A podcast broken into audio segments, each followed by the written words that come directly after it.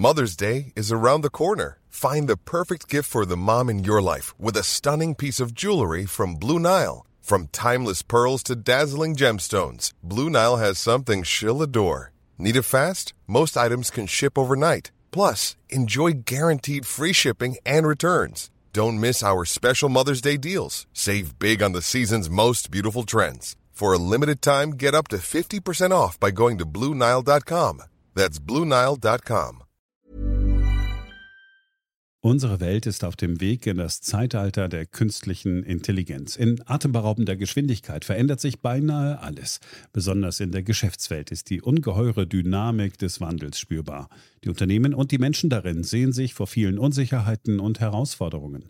Der Aufstieg der künstlichen Intelligenz bedeutet neuen Wettbewerb, eine Flut von Daten, aber auch sich verändernde Fähigkeiten und die sich daraus ergebende Notwendigkeit von Veränderungen in den Skills von Mitarbeitenden und der Leistungsfähigkeit der Unternehmen.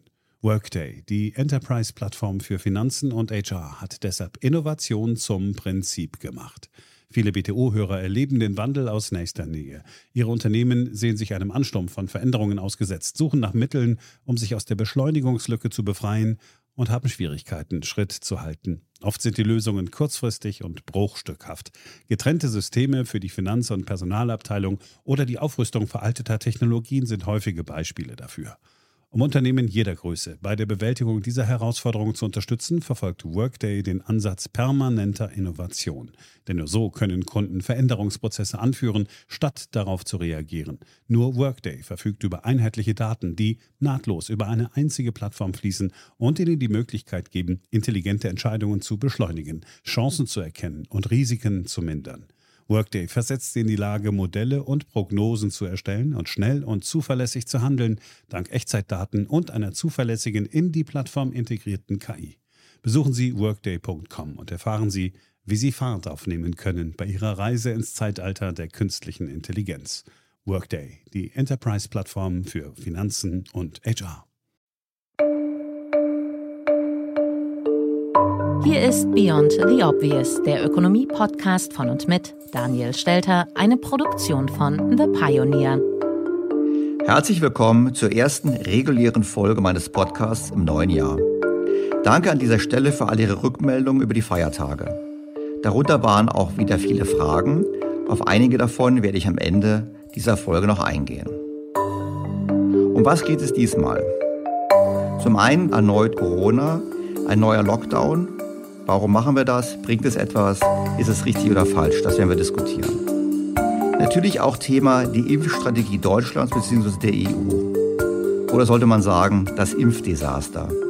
Das schauen wir uns genauer an. Und letztlich, wie eigentlich für diese Woche geplant, der Brexit. Was bedeutet das Abkommen und was sind die politischen Aussagen, die sogar getroffen wurden, beziehungsweise was sollen wir davon halten? Ich denke, eine spannende Folge. Beyond the Obvious, der Podcast mit Dr. Daniel Stelter.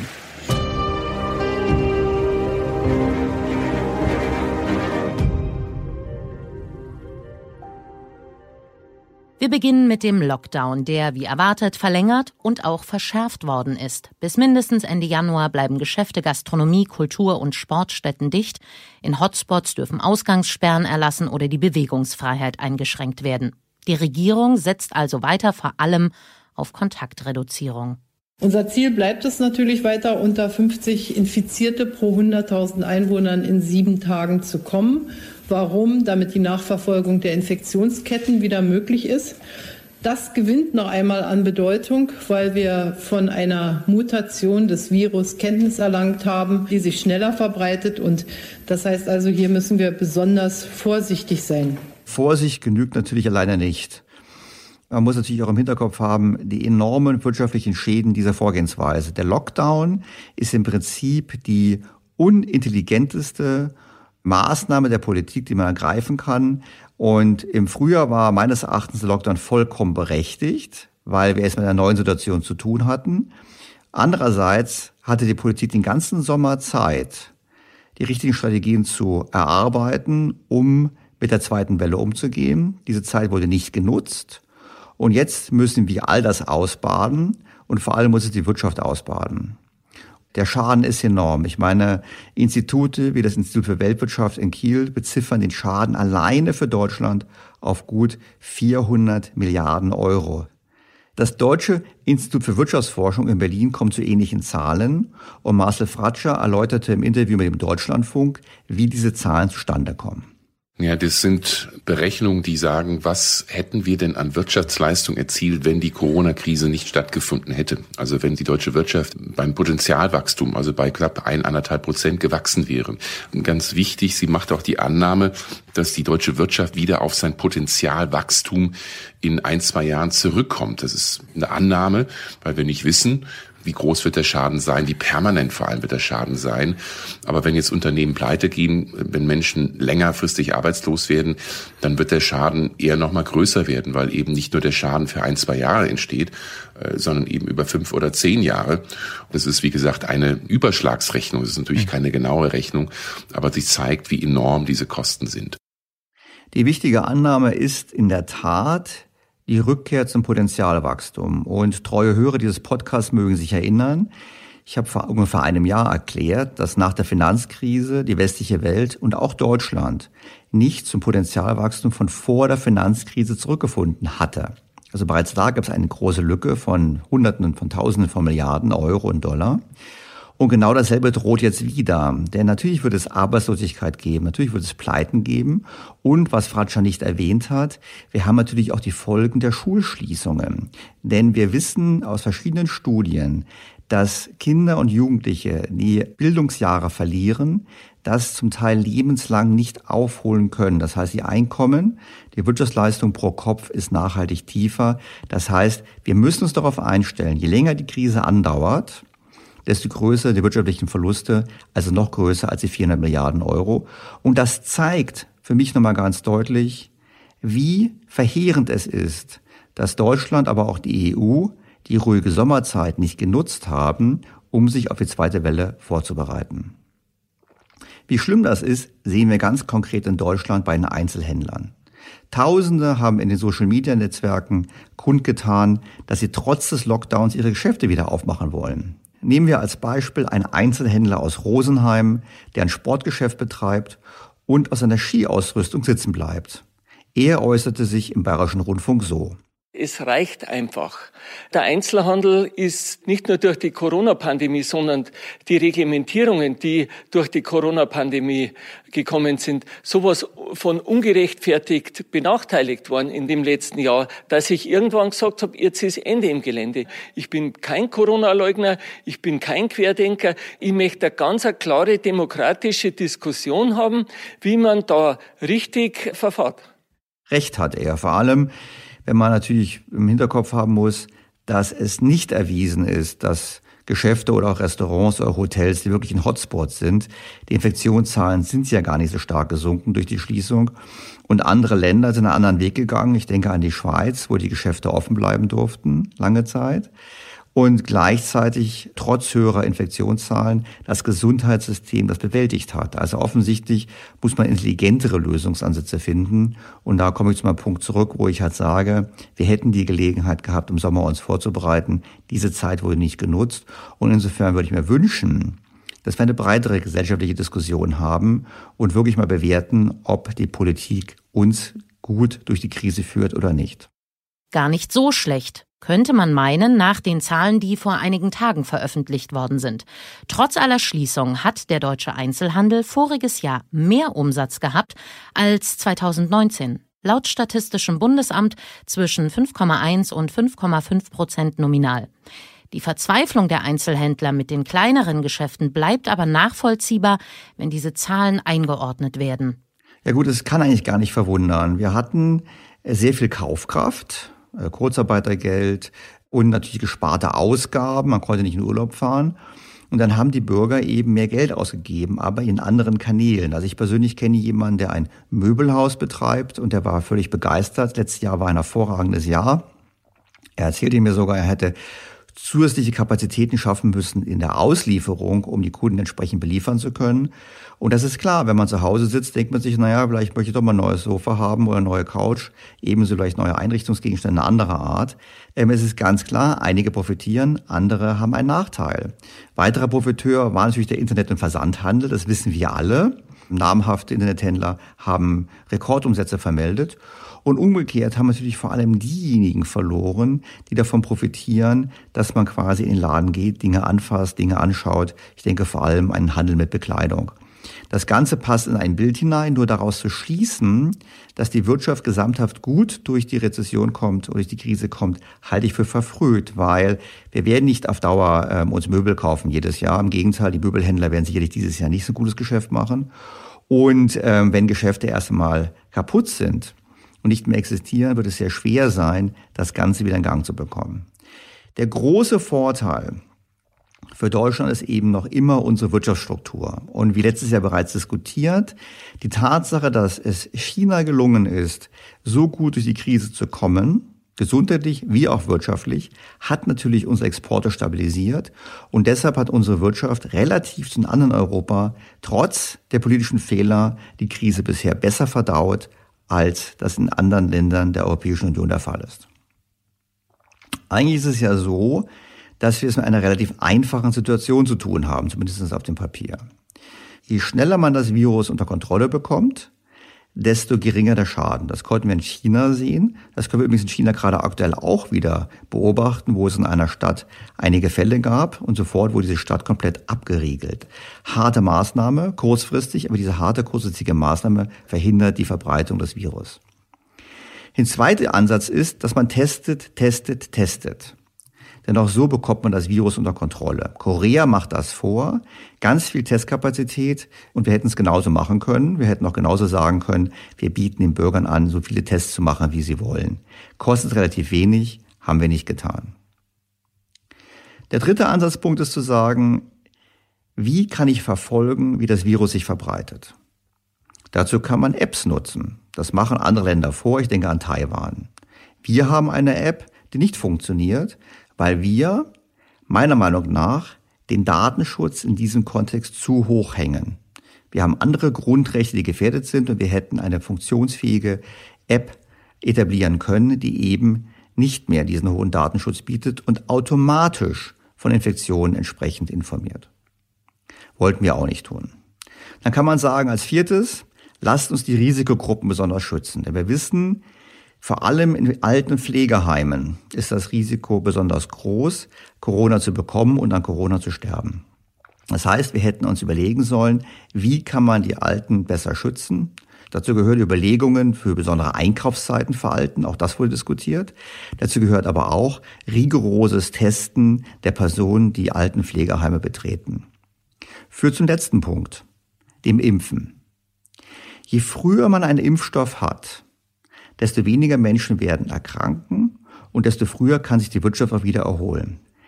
Wenn man schon die ersten vier Schritte nicht geht, dann muss man sicherstellen, dass man so schnell wie möglich, so viel wie möglich Impfstoff zur Verfügung hat. Und die gute Nachricht ist ja, die Wirtschaft hat geliefert. Und zumindest theoretisch hat unsere Politik das verstanden. Wir wissen, dass mit den nunmehr verfügbaren Impfstoffen eine Perspektive da ist. Impfen ist der Schlüssel, um diese Pandemie, diese Jahrhundertsituation zu bewältigen. Für eine Normalisierung unseres Alltags und die Rückkehr zu einem Leben ohne pandemiebedingte Einschränkungen. Impfen ist der Weg raus aus der Pandemie und wir haben gemeinsam diesen Weg begonnen. Also die Politik ist auf dem Weg, das ist erfreulich. Auf der anderen Seite wissen wir alle, der Weg ist sehr holprig, auch wenn Jens Spahn das versucht, etwas zu relativieren. Ich verstehe, dass viele Fragen haben, in Teilen verunsichert sind, wenn Dinge am Anfang nicht sofort überall funktionieren oder nicht so funktionieren, wie sie sollen. Politik muss diese Fragen beantworten. Politik muss Sicherheit geben, muss Fehler beheben und aus ihnen lernen. Ich habe mir eigentlich nicht träumen lassen, dass ich in dem Podcast über die richtige Impfstrategie reden müsste, weil ich natürlich gedacht habe, naiv, die Politik und vor allem auch die EU-Kommission hat das ganz hoch auf der Agenda. Ich möchte eigentlich ganz einfach mal vorrechnen, warum Impfen eigentlich fast schon kosten darf, was es wolle. Einfach deshalb, weil der, die Verzinsung, der Payback, der Return on Investment des Impfens einfach so gigantisch ist. Wir haben vorhin gehört, dass der wirtschaftliche Schaden in Deutschland auf ungefähr 400 Milliarden Euro geschätzt wird. Über einen Zeitraum von zwei Jahren. Wenn wir jetzt mal simpel rechnen, können wir sagen, naja, das heißt ungefähr 4 Milliarden Euro pro Woche. Das deckt sich auch mit anderen Schätzungen. Da gibt es zwischen dreieinhalb und fünf Milliarden Euro pro Woche Schaden durch Corona. Das heißt, wenn man eine Woche weniger Lockdown hat, dann hat man einen Betrag von 4 Milliarden Euro weniger Schaden. Wenn wir diese 4 Milliarden einfach mal annehmen, dann wissen wir auch schon, was wir für Impfung ausgeben können. Denn jede Woche, die wir sparen, bringt uns 4 Milliarden. Machen wir mal die Rechnung auf. Wenn wir pro Woche 250.000 Menschen impfen, dann dauert es 100 Wochen, also fast zwei Jahre, bis wir die 25 Millionen Menschen, die besonders gefährdet sind, geimpft haben. Und es würde rund 200 Wochen, also fast vier Jahre dauern, bis zur sogenannten Herdenimmunität, also ungefähr 65 Prozent der Bevölkerung. Wenn wir hingegen wie in Israel 150.000 Menschen pro Tag impfen würden, wären wir bereits in 24 Wochen mit den 25 Millionen besonders gefährdeten Bürgern durch. Und es würde 48 Wochen dauern bis zur Herdenimmunität. Das heißt, in einem halben Jahr wären die besonders Gefährdeten durch und im ganzen Jahr hätten wir eigentlich Herdenimmunität erreicht. Wenn wir ähm, das Ziel nehmen, die 25 Millionen besonders Gefährdeten zu impfen und dann weitgehend zur wirtschaftlichen Normalität zurückkehren können, würde der israelische Weg, so wie in Deutschland gehen würden, den wirtschaftlichen Schaden um rund 300 Milliarden Euro senken. Und selbst wenn man sagt, na ja, gut, der Schaden ist in Sommermonaten nicht so groß, ist meinetwegen auf Null angesetzt, kämen wir immer noch auf einen Betrag von rund 150 Milliarden Euro. Der Nutzen von schneller Impfung ist gigantisch. Und umgekehrt heißt es, wir könnten in Deutschland theoretisch bis zu 150 Milliarden Euro für eine schnelle Impfung ausgeben und es wäre immer noch ein gutes Geschäft. Das sind gigantische Größenordnungen und da muss ich natürlich sagen, angesichts dieser Größenordnung ist die Frage, wie teuer ist denn eigentlich die Impfung, fast nicht mehr relevant.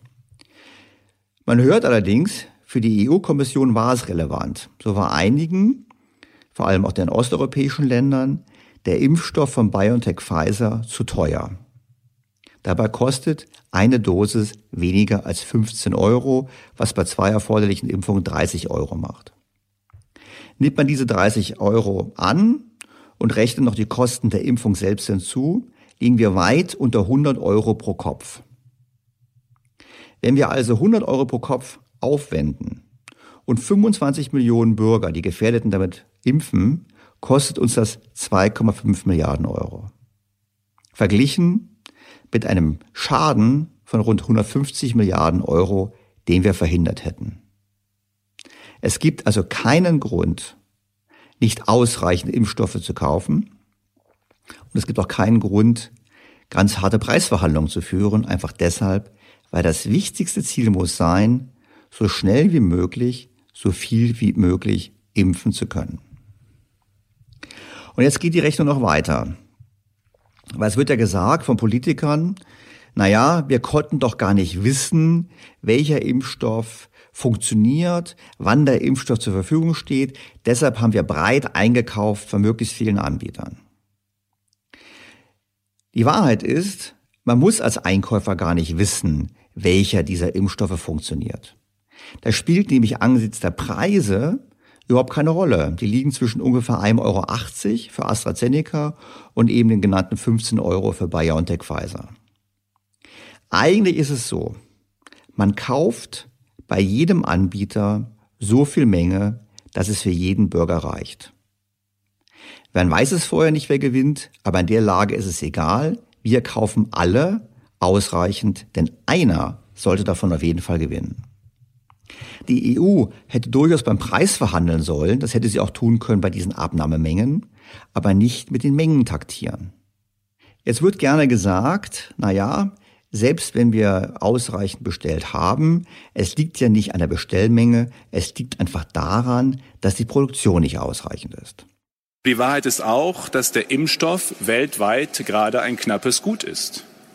Deshalb müssen wir große Teile der Bevölkerung um Geduld bitten, denn dass wir anfangs zu wenig Impfstoff haben würden, das war von Anfang an klar. Da geht es uns wie allen anderen Ländern in der Europäischen Union und auf der Welt. Grund für den Engpass sind übrigens nicht zu wenig bestellte Mengen, sondern Grund für die Knappheit sind die fehlenden Produktionskapazitäten, die geringen Produktionskapazitäten zu Beginn. So, was Herr Spahn hier sagt, das klingt ja auf den ersten Blick einleuchtend. Jeder würde sagen, ja, ist doch klar, man entwickelt etwas, dann fängt man an zu produzieren und am Anfang produziert man etwas weniger und dann läuft das Ganze hoch. Das hat aber auch betriebswirtschaftliche Gründe, warum das so ist. Weil die Firma, BioNTech, Sanofi, wie immer sie auch heißt, hat verschiedene Risiken. Das erste Risiko ist, einen Impfstoff zu entwickeln, der funktioniert. Das zweite Risiko ist, diesen ausreichend zu verkaufen. Und dann ist das Risiko eben, wie viel Produktionskapazität baue ich auf mit Blick auf einen unsicheren Absatz. Das heißt, man wird erst spät entscheiden, Produktionskapazitäten aufzubauen und man wird alles tun, um einen Aufbau unnötiger Kapazitäten zu verhindern. Das ist betriebswirtschaftlich richtig, gesamtwirtschaftlich natürlich völlig falsch. Deshalb ist auch hier die Antwort des Einkäufers ganz klar. Man kauft nicht nur bei jedem Anbieter alle Impfstoffe ausreichend für die gesamte Bevölkerung, sondern man gibt auch eine Versicherung ab, für die Kosten der Produktionskapazitäten aufzukommen. Das heißt, wir parallelisieren die Entwicklung des Impfstoffes mit dem Aufbau der grundlegenden Produktionskapazität und der Staat gibt eine Abnahmegarantie bzw. eine Kostengarantie für diese Produktionskapazitäten. Und man kann natürlich einen Abschlag machen, je nachdem zu welchem Zeitpunkt das Projekt scheitert. Also wenn ein Projekt schon ganz früh scheitert, muss man weniger erstatten, als wenn ein Projekt quasi vor der Endzulassung scheitert, weil der Impfstoff dann doch nicht zugelassen wird. Das hätte man machen können. Und auch diese Übernahme der Kosten zur Produktionskapazität wären ein Bruchteil gewesen der wirtschaftlichen Kosten, vor denen wir nun stehen. Die Produktionskapazität ist entscheidend für den Zeitpunkt, ab dem der Impfstoff auch verfügbar ist. Und so brüstet sich die EU heute, mehr BioNTech-Impfstoff pro Kopf der Bevölkerung als Großbritannien bestellt zu haben, verschweigt aber, dass die Briten ihre Bestellung früher bekommen und schon fleißig impfen, einfach deshalb, weil sie früher bestellt haben. Hätte man eine andere Strategie gefahren, hätte man frühzeitig Produktionskapazitäten aufgebaut, könnten wir auch schneller impfen. Ich fasse also mal zusammen. Intelligenter Einkauf beim Thema Impfstoffe bedeutet Folgendes. Man kauft bei allen Anbietern für jeden Bürger und man gibt eine Kostengarantie für die Produktionskapazitäten ab. Die Kosten liegen dann immer noch bei unter 100 Euro für den Bürger pro Kopf für die Impfung. Also bei uns in Deutschland bei ungefähr 8 Milliarden und in der EU bei 40 Milliarden. Und so hoch diese Beträge jetzt erscheinen, erinnere ich daran, dass sie lächerlich sind angesichts der 750 Milliarden, die alleine für den sogenannten Wiederaufbaufonds angedacht sind. Übrigens, für uns Deutsche wäre es billiger gewesen, der EU die 40 Milliarden für eine ordentliche Impfstrategie zu schenken, statt in eine unbegrenzte Schulden- und Transferunion einzusteigen. Aber das ist ein anderes Thema. Hört man Jens Spahn zu, kann man eigentlich nur denken, alles richtig gemacht. Es wird genug Impfstoff für alle in Deutschland geben, das sowieso schon mit BioNTech und Moderna. Und wir können, insbesondere wenn es dann darüber hinaus noch weitere Zulassungen gibt, allen in Deutschland im Sommer ein Impfangebot machen. Denn wir haben genug, mehr als genug Impfstoff bestellt. Und zwar nicht nur von einem, sondern gleich von mehreren Herstellern. Auch das ein strategischer Ansatz, den wir sehr bewusst gewählt haben, nicht auf ein Pferd nur zu setzen, sondern auf mehrere. Auf den ersten Blick hört sich das gut an. Das Problem an der ganzen ist folgendes. Erstmal wurde nicht EU-weit für jeden Bürger von jedem Impfstoff ausreichend bestellt. Und das zweite ist, man hat eben nicht eine Produktionskostengarantie abgegeben, um auf diese Art und Weise zu einem schnelleren Aufbau von Produktionskapazitäten zu sorgen. Und das kombiniert mit der Tatsache, dass es spät bestellt wurde, führt dazu, dass A nicht genug hergestellt wird und B, von der hergestellten Menge auch ein großer Teil eben erst in andere Regionen der Welt geht, namentlich nach Israel, in die USA, aber auch nach Großbritannien. Äh, Kritiker dieser Sicht haben mir entgegengehalten, das wäre unsolidarisch. Und zwar jetzt nicht unsolidarisch innerhalb der EU, da sind wir ja solidarisch, sondern außerhalb der EU. Nach dem Motto, wenn die EU alle Impfstoffe in so einer Menge kauft, dass sie für jeden Bürger der EU genügt, dann kauft sie den anderen was weg. Da würde ich sagen, das stimmt natürlich nicht. Weil nehmen wir mal an, dass mehr als ein Impfstoff funktioniert, dann wäre die EU ja überversorgt. Und diese Mengen sollten wir dann der Welt zur Verfügung stellen. Denn wenn wir jetzt auf die Liste gucken der Staaten, die vor uns liegen mit dem Impfen, habe ich nicht das Gefühl, dass die EU ärmeren Ländern etwas wegkaufen würde. Wenn da Bahrain vor uns liegt, die Vereinigten Arabischen Emirate, die USA oder Großbritannien und Israel. Vor dem Hintergrund würde ich sagen, die Antwort ist richtig, so viel zu kaufen wie möglich. Und wenn es dann nicht benötigt wird, können wir es entweder an reichere Staaten verkaufen mit Gewinn oder aber wir können es an die dritte Welt verschenken, nach Afrika, in andere ärmere Länder verschenken, als Geste für eine weltweite Solidarität. Mit Blick auf die simple Ökonomie der Impfstoffbeschaffung habe ich dann schon Schwierigkeiten, wenn Politiker solche Aussagen treffen wie Katharina Barley im Deutschlandfunk. Die Bestellungen für Impfstoff mussten lange im Voraus abgegeben werden. Da ist es im Nachhinein immer leicht zu sagen, man hätte auf dieses oder jenes Mittel setzen sollen. Diese Kritik ist jetzt wirklich wohlfeil. Also ich finde es wohlfeil, sowas zu sagen, weil es ist eben nicht erforderlich zu wissen, welcher Impfstoff gewinnt. Es ist erforderlich, möglichst viel zu kaufen und den Produzenten Sicherheit zu geben, dass die Produktionskapazitäten bezahlt werden. Angesichts des enormen gesundheitlichen, sozialen und wirtschaftlichen Schadens ist es, wie die Berater schon sagen würden, ein No-Brainer das mit voller Kraft zu tun. Man muss leider feststellen, dass die Europäische Union in Sachen Impfstrategie mehr als schlecht dasteht.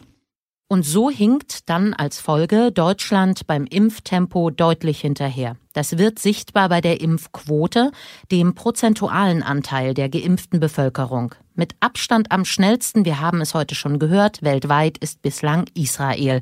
Dort liegt die Impfquote bei 18 Prozent etwa. In Deutschland liegt diese Zahl bei rund 0,6 Prozent. Mit Blick auf Israel wird dann immer angeführt, na ja, die Israelis, die zahlen ja auch 30 Dollar pro Dose und wir nur 18, mein Gott, sind die dumm. Man, angesichts der jetzt gezeigten Zahlen ist es doch klar, dass auch 30 Dollar pro Dose nicht zu viel sind, wenn es darum geht, eine Pandemie unter Kontrolle zu bekommen. Und Israel plant ja bereits im Februar eine Rückkehr zur wirtschaftlichen Normalität. Und ich würde jetzt schon wetten, dass Israel eines der am besten gebuchten Urlaubsziele dieses Jahres sein wird. Da sieht man, wie schnell sich diese Investition von 30 Dollar pro Dose rechnet. Die EU spart hier an der falschen Stelle. Dass die EU hier so schlecht abgeschnitten hat, ist kein gutes Omen für das andere große Thema unserer Zeit, nämlich den Kampf gegen Klimawandel. Weil beim Klimawandel ist es anders. Der Schaden ist sicher, sicherlich auch sehr groß, aber er ist unbestimmt. Wir wissen nicht, wann er anfällt, wo er anfällt, wie die einzelnen Staaten getroffen sein werden. Und die Antwort darauf ist auch sehr unsicher, denn zwar gibt es Leute, die sagen, wir haben Technologien schon. Ich erinnere aber an verschiedene Podcasts im letzten Jahr, die gezeigt haben, dass es eben doch physikalische Herausforderungen gibt, die noch nicht gelöst sind. Und da sagt die EU, ja, wir werden klimaneutral, egal was es kostet. Und ich muss mal sagen, naja, der Einkauf der Impfstoffe stärkt es nicht gerade mein Vertrauen in die Fähigkeit der EU, diese große wirtschaftliche Transformation zu managen. Und das würde uns auch gleich noch beschäftigen, wenn es ums Thema des Brexits geht. Aber noch ganz kurz, bevor wir zum Abschluss kommen, zum Impfen. Es genügt ja nicht, Impfstoffe zu produzieren und zu haben. Man muss sie auch an den Frau und an den Mann bekommen. Und das jetzt also wirklich schnell? Das fordert auch der Ökonom Michael Hüter, Direktor des Instituts der deutschen Wirtschaft. Er sagt sogar, man solle Tag und Nacht und auch am Wochenende impfen. Er hat vollkommen recht. Ich meine, es ist doch so, wir müssen dringend schneller impfen. Desto schneller wir impfen, desto größer ist die positive Wirkung, desto kleiner ist der wirtschaftliche Schaden. Und wenn ich dann höre, dass man damit rechnet, dass man pro Impfling ungefähr eine halbe Stunde bis 40 Minuten braucht, dann frage ich, was machen wir da eigentlich? Was passiert da? Man muss einen Film anschauen, man muss Informationen durchlesen, muss aufgeklärt werden und danach wird man geimpft. Und ich persönlich glaube, wir müssen es ganz anders machen. Wir müssen die Filme online stellen. Wir müssen eine Schlange machen, wir natürlich die Abstands- und Hygieneregeln einhalten. Und wer sich an diese Schlange anstellt, der stimmt konkludent zu, dass er geimpft wird. Damit könnte man die Kapazität schon mal verdoppeln. Ich glaube, davon auszugehen, eine halbe Stunde, 40 Minuten zu brauchen pro Impfvorgang, ist völlig inakzeptabel. Das heißt, schneller Impfstoffe besorgen und dann dringend schneller an Mann und Frau bekommen, schneller impfen und da sollte man radikal vorgehen und in der Tat rund um die Uhr und auch an solchen Feiertagen. Ich hätte mir gewünscht, dass die Bundesregierung genauso professionell vorgegangen wäre beim Corona-Krisenmanagement und bei der Beschaffung von Impfstoffen, wie es dieser Kampagnenspot für Impfungen suggeriert. 2020 hat uns das Coronavirus gezeigt, wie verletzlich unsere Welt ist. Doch schon im Januar begannen Forscher überall auf der Welt mit der Suche nach einem Impfstoff. Als die Welt im Frühjahr zum Stillstand kam, wurden die ersten Impfstoffe auf ihre Sicherheit getestet. Im Sommer begannen mit Zehntausenden von Freiwilligen die Studien zur Wirksamkeit. Im Herbst hatten schon über 100.000 Menschen den Impfstoff getestet. Bisher war unser wirksamstes Mittel, Abstand voneinander zu halten. Jetzt haben wir auch einen wirksamen Impfstoff. Deutschland krempelt die Ärmel hoch für die Corona-Schutzimpfung. Es wäre schön, wenn die Politik endlich auch die Ärmel hochkrempeln würde und ihre Hausaufgaben macht. Kommen wir zum Brexit. Nach vier Jahren Streit und Diskussionen hat sich Großbritannien auf einen Handelspakt mit der EU geeinigt. Hier die Verkündung von Ursula von der Leyen in ihrer Rolle als Kommissionschefin. So we have finally found an agreement. It was a long and winding road. Wir haben endlich eine Einigung. Es war ein langer, kurvenreicher Weg, aber wir haben ein gutes Abkommen vorzuweisen. Fair, ausgewogen und für beide Seiten richtig. Und wir haben wirksame Instrumente gegen Wettbewerbsverzerrung und Handelsschwellen. Wir werden weiterhin mit dem Vereinigten Königreich an gemeinsamen Interessen arbeiten, zum Beispiel im Bereich des Klimawandels, der Energiesicherheit und des Verkehrs. Deshalb sage ich allen Europäern, es ist Zeit, den Brexit hinter sich zu lassen. Unsere Zukunft wird in Europa gemacht. So to all Europeans I say, it is time to leave Brexit behind. Our future is made in Europe. Thank you so much. Also Frau von der Leyen möchte den Brexit hinter sich lassen und auf die Zukunft in Europa blicken. Das ist sicherlich richtig. Ich bleibe dabei, der Brexit ist ein ausgesprochen trauriges Ereignis, gerade aus deutscher Sicht traurig, weil mit den Briten uns eine liberale und freiliche Stimme in der EU abgeht. Und sicherlich ist sehr bedauerlich, dass die EU zu keinem Zeitpunkt mal die Frage aufgeworfen hat, was das denn über die EU sagt. Also es gab im Prinzip keinerlei, meiner Wahrnehmung nach, ernsthafte Befassung mit der Frage, ob die EU sich nicht auch reformieren und verbessern sollte. Trotzdem wollen wir mal genauer auf den Brexit blicken. Und der bereits zitierte Marcel Fratscher hat sich im Interview mit dem Deutschlandfunk auch zum Brexit geäußert. Hören wir mal rein.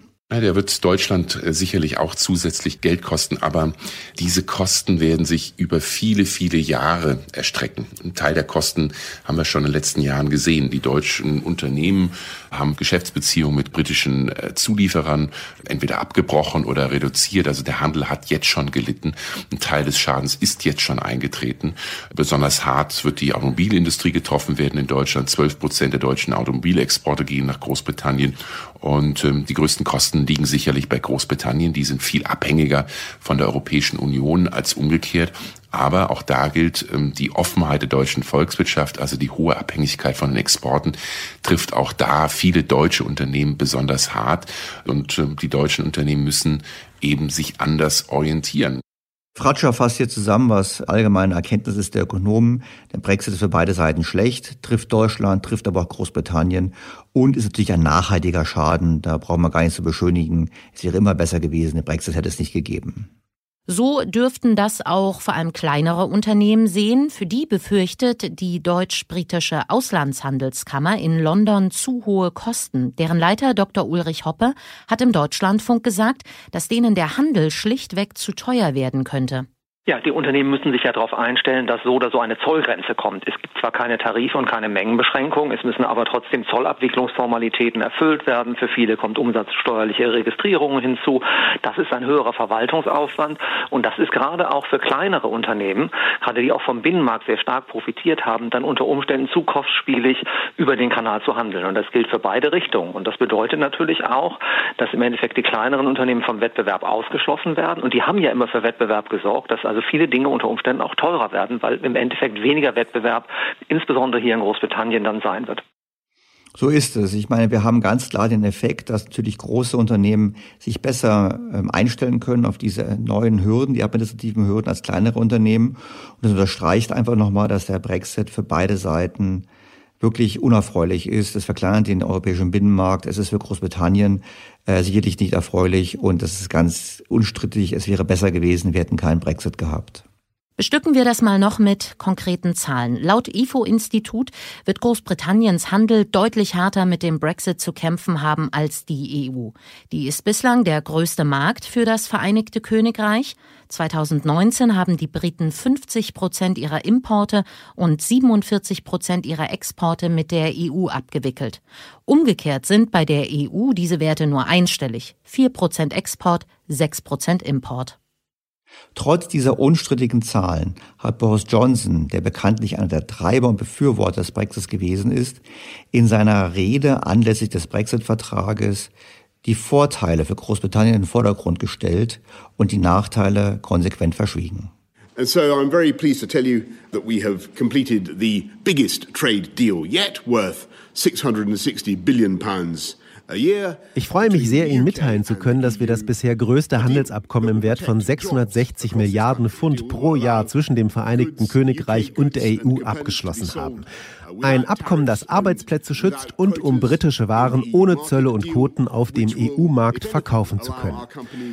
Ein Abkommen, das uns erlaubt, noch mehr Geschäfte mit unseren europäischen Freunden zu machen. Aber wir haben die Kontrolle über unsere Gesetze und unser Schicksal zurückerobert. Kontrolle über jeden einzelnen Punkt unserer Regulierungen. Wir werden eigene Standards schaffen, neue Rahmenbedingungen für die Sektoren, in denen dieses Land weltweit führend ist. Und der Anreiz des regulatorischen Wettbewerbs, von dem wir meiner Meinung nach beide profitieren. The stimulus of regulatory competition will, I think, benefit us both. Den größten Nutzen dieser des Brexits, den haben wir wahrscheinlich gerade gehört. Boris Johnson wäre vermutlich nicht Premierminister von Großbritannien, hätte es den Brexit nicht gegeben und hätte er sich an die Spitze der Brexit-Bewegung gestellt. Doch, es nützt das ganze Lamentieren nichts, wir müssen nach vorne schauen. Und da muss man natürlich sagen, es ist zu früh zu beurteilen, wie langfristige Schaden des Brexits wirklich ist.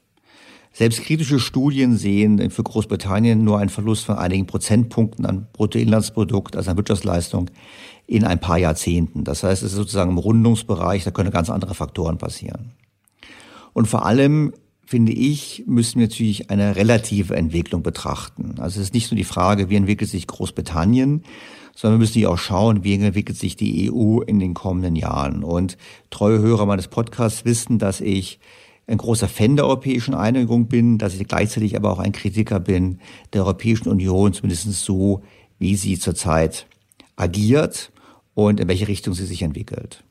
Und ich erinnere einfach daran, dass selbst im Jahr 2019, also schon nach dem Brexit und vor Corona, bei Umfragen die Franzosen und die Italiener der EU kritischer gegenübergestanden haben als die Briten. Wir können froh sein, dass es dort nicht entsprechende Abstimmungen gibt. Dann wäre die Gefahr auch groß, dass es dort entsprechende negative Voten gegenüber der Europäischen Union gäbe.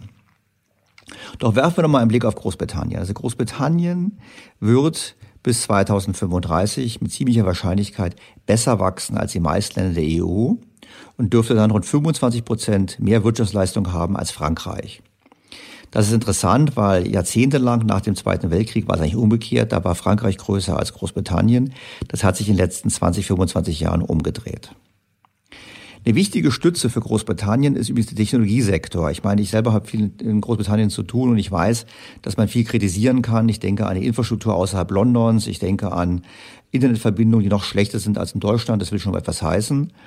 Aber man muss auch sagen, was den Technologiesektor betrifft, ist Großbritannien sehr gut aufgestellt. Zum einen wegen der guten Universitäten, zum anderen aber auch wegen des Kapitalmarktes.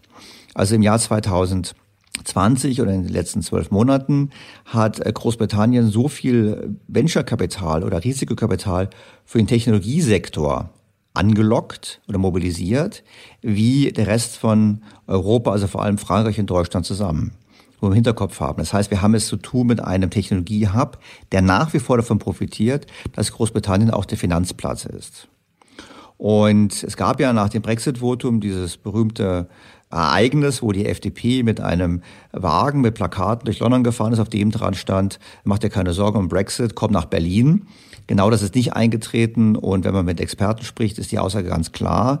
Wenn es darum geht, Talente anzulocken und wenn es darum geht, Kapital anzulocken, bleibt London einfach ein Platz, der eben nach wie vor sehr gut dasteht, auch gerade im Vergleich zu Berlin, welches in den letzten Jahren deutlich verloren hat. Gehen wir dennoch mal auf die Skeptiker ein, ganz konkret hier in der Hörerschaft. Im Zusammenhang mit dem Brexit hat Daniel Stelter folgende Mail erreicht. Sehr geehrter Herr Stelter, ich habe in Cambridge und London Mathematik und Physik studiert. Meine Frau habe ich dort kennengelernt und zuletzt mit ihr drei Jahre in London gelebt. Die Entscheidung für den Brexit hat uns geschockt.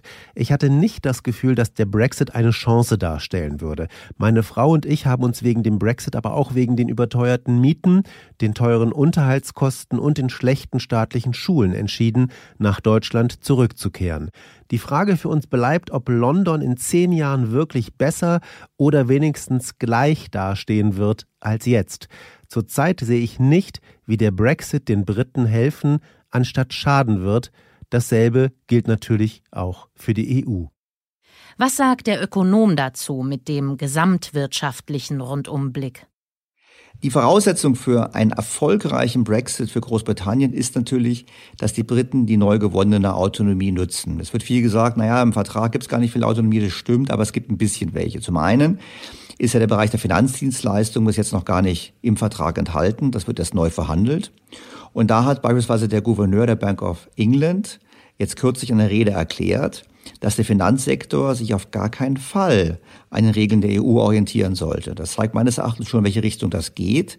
Großbritannien wird sicherlich alles tun, um den Finanzplatz möglichst autonom zu halten und damit natürlich auch ein sehr naher Wettbewerber vor den Türen der Europäischen Union zu sein. So wollen die Briten beispielsweise die Regelungen für die Kapitalanforderungen im Versicherungsgeschäft ändern. Was sehr richtig ist, weil diese Regelungen führen dazu beispielsweise in Deutschland oder generell in Europa, dass eben Lebensversicherungen vor allem Staatsanleihen kaufen müssen, die nichts bringen und in andere Assets eigentlich faktisch nicht investieren können, weil da die Kapitalanforderungen zu hoch sind. Also hier sehen wir schon, Großbritannien denkt daran, hier einen Wettbewerbsvorteil weiter auszubauen. Und es gilt auch für andere Bereiche. So wurde in dieser Woche bekannt, dass Großbritannien prüft sogenannte geneditierte, das sind keine genveränderten, sondern geneditierte Tiere und Pflanzen zuzulassen. Und es ist interessant, weil es gab im Jahr 2018 ein Urteil des Europäischen Gerichtshofs, der festgestellt hat, dass Gen editiert und Gen verändert gleich ist, obwohl es technologisch was anderes ist, und hat es damit faktisch in der EU verboten. Und die Briten haben es für falsch gehalten und wollen jetzt in diesem Gebiet wieder forschen. Jetzt möchte ich gar nicht eine Flut von E-Mails bekommen von Kritikern des Podcasts, die sagen, wir können es für gut halten. Das halte ich gar nicht für gut, ich kann es auch gar nicht beurteilen, sondern ich nehme es nur als ein Symbol dafür, als ein Zeichen dafür, wo eben Großbritannien versucht, sich abzugrenzen. Und wenn wir dann noch im Hinterkopf haben, dass Großbritannien aufgrund der geografischen Lage sehr schnell, was das Thema Klimawandel oder Kampf gegen Klimawandel Fortschritte erzielen wird durch die Windparks in der Nordsee, dass Großbritannien äh, riesige ehemalige Gas- und Ölfelder hat, die man jetzt nutzen kann für sogenannte Carbon Capture Strategien, würde ich sagen, es ist schlichtweg zu früh, Großbritannien abzuschreiben. Nur mein Fazit ist dasselbe wie vor einem Jahr. Ich finde es extrem bedauerlich, vor allem für uns Deutsche, dass Großbritannien die Europäische Union verlassen hat. Ähm, Optimisten würden jetzt sagen, ist doch super, weil wenn die Briten dabei gewesen wären, hätten wir keinen Wiederaufbaufonds und keine Schuld- und Transferunion.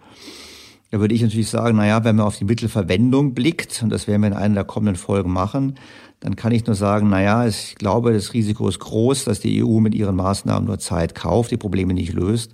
Und vielleicht wäre es gut gewesen, die Briten als eine kritische Stimme dabei zu haben, um andere, um bessere Lösungen zu finden. Und am Ende kann man nur sagen, wir werden in 10 bis 20 Jahren erst feststellen, ob Großbritannien wirklich so viel schlechter gefahren ist außerhalb der EU. Das hängt aber vor allem davon ab, welchen Weg die EU einschlagen wird in den kommenden Jahren. Und da bin ich leider Gottes skeptisch. Wir bleiben bei Ihren Rückmeldungen, bei den Hörermails. Hier heißt es beispielsweise, nach dem Hören der Weihnachtsausgaben habe ich mich gefragt, ob wir uns nicht vielleicht umsonst Sorgen machen. Drei Thesen dazu. Ihr Gesprächspartner Professor Werner empfiehlt, dass die Notenbanken den Banken schlechte Kredite abkaufen sollten, damit diese solvent bleiben. Ist nicht das, was die Notenbanken schon machen, im Grunde genau das? Zweitens, alle Notenbanken machen das Gleiche und drucken Geld, too big to fail. Warum sollte ausgerechnet die EZB jetzt Probleme bekommen? Und drittens, die Japaner wachsen stärker als die meisten anderen. Sie betreiben eine vergleichbare Finanzpolitik seit den 90ern und sind uns demografisch rund 20 Jahre voraus, stehen im Grunde aber sehr gut da. Warum sollten wir es nicht machen wie die Japaner? Die Notenbanken kaufen eigentlich bis jetzt keine schlechten Kredite auf. Ich meine, die FED hat jetzt die Ausnahme gemacht und hat angefangen, Junk-Bond-Funds zu kaufen, also Anleihenfonds, die vor allem Anleihen halten von äh, schlechten Schuldnern. Aber es hat was anderes hier gemeint. Hier geht es wirklich darum, den Banken faul gewordene Kredite abzunehmen. Und so weit sind wir noch nicht. Ich bin sicher, das wird kommen. Und was die Frage betrifft, dass alle Notenbanken das Gleiche machen, ja, das stimmt. Äh, und das ist genau der Punkt, den auch William White aufgebracht hat im Podcast. Immer noch nachhörenswert. Ein sehr guter Podcast, wie ich finde. Und natürlich ist es so, wenn alle gleichzeitig Geld drucken, dann gibt es keinen Platz mehr, wo man hin mal flüchten kann. Und dann kann die EZB genauso weitermachen wie die anderen auch. Und mit Blick auf Japan, das stimmt, ich bin ein ganz großer Fan von Japan. Ich finde, dass die Japaner viel zu Unrecht viel kritisiert werden, einfach deshalb, weil sie es schaffen, das Bruttoinlandsprodukt pro Erwerbstätigen deutlich zu steigern, was sicherlich sehr toll ist. Es ist auf uns gerade in Europa nur begrenzt übertragbar, einfach deshalb, weil wir nicht ein einziges Land sind, kein homogenes Land sind. Wir haben Konflikte zwischen den Staaten, die werden sich vertiefen. Und vor dem Hintergrund äh, sollten wir es theoretisch so machen wie die Japaner. Wir werden es aber nicht so machen können. Ich glaube nicht, dass wir den politischen Konsens dafür bekommen. Eine weitere Hörermail bezieht sich auf eine Aussage im Podcast, wonach Anleger nun bald nicht mehr die Chance hätten, in eine Währung zu flüchten, deren Notenbank nicht wie alle anderen munter frisches Geld druckt. Im Wortlaut heißt es, meines Erachtens wird der Bitcoin genau diese Fluchtmöglichkeit darstellen. Ja gut, Bitcoin ist natürlich eine beliebte Frage, gerade jetzt, wo es neue Rekorde erreicht hat kann man sagen, gut, Bitcoin ist enorm gestiegen letztes Jahr, Tesla-Aktie ist noch mehr gestiegen. Womit ich schon bei meiner These bin, ich glaube, dass beides natürlich äh, Märkte sind, sowohl Tesla wie auch Bitcoin, wo eine Blasengefahr besteht. Ich weiß auch hier schon kriege ich jetzt böse E-Mails, aber ich bin zumindest skeptisch. Und was das Thema Vermögenssicherung über Bitcoin betrifft, bin ich skeptisch. Das mag damit zu tun haben, dass ich einfach vielleicht schon einfach schlichtweg zu alt bin und deshalb bevorzuge, eine Goldmünze in der Tasche zu haben als eine Zahlenkombination auf dem Laptop. Ich glaube aber, dass eben Bitcoin einem enormen Regulierungs-Enteignungsrisiko der Staaten unterliegt. Die Staaten wollen keine Währungskonkurrenz haben, sie werden sie einschränken. Wer verfolgt hat, es gab ja im letzten Jahr diesen Hackerangriff bei Twitter auf einige Prominente und dann wurden sehr schnell die Täter gefasst. Warum wurden sie gefasst? Weil das amerikanische Finanz Ministerium eine Spezialeinheit hat, um Bitcoin-Transaktionen zu erfassen, damit die Versteuerung richtig stattfindet. Das heißt, die Leute wurden über das Finanzamt letztlich gefunden. Und das sagt mir eigentlich schon ganz klar, wer wirklich nicht in das Finanzsystem vertraut, für den ist Bitcoin eigentlich nicht die richtige Antwort. Damit kommen wir zum Schluss der heutigen Ausgabe. Breites Themenspektrum. Wir werden in kommenden Folgen sicherlich tiefer auf Bitcoin blicken, aber auch blicken auf die Verwendung der Mittel des Europäischen Wiederaufbaufonds und inwiefern das wirklich dazu geeignet ist, den Wiederaufbau zu fördern oder nicht eher dazu dient, kurzfristigen politischen Zielen zu dienen. Weitere Informationen finden Sie zum Nachlesen im Blog von Daniel Stelter auf think-beyondtheobvious.com. Dort auch die Kontaktinformationen für Ihre Fragen und Rückmeldungen zu diesem Podcast. Vielen Dank fürs Zuhören. Bis zum nächsten Mal am kommenden Sonntag. Ihr Daniel Stelter. Beyond the Obvious, der Podcast mit Dr. Daniel Stelter.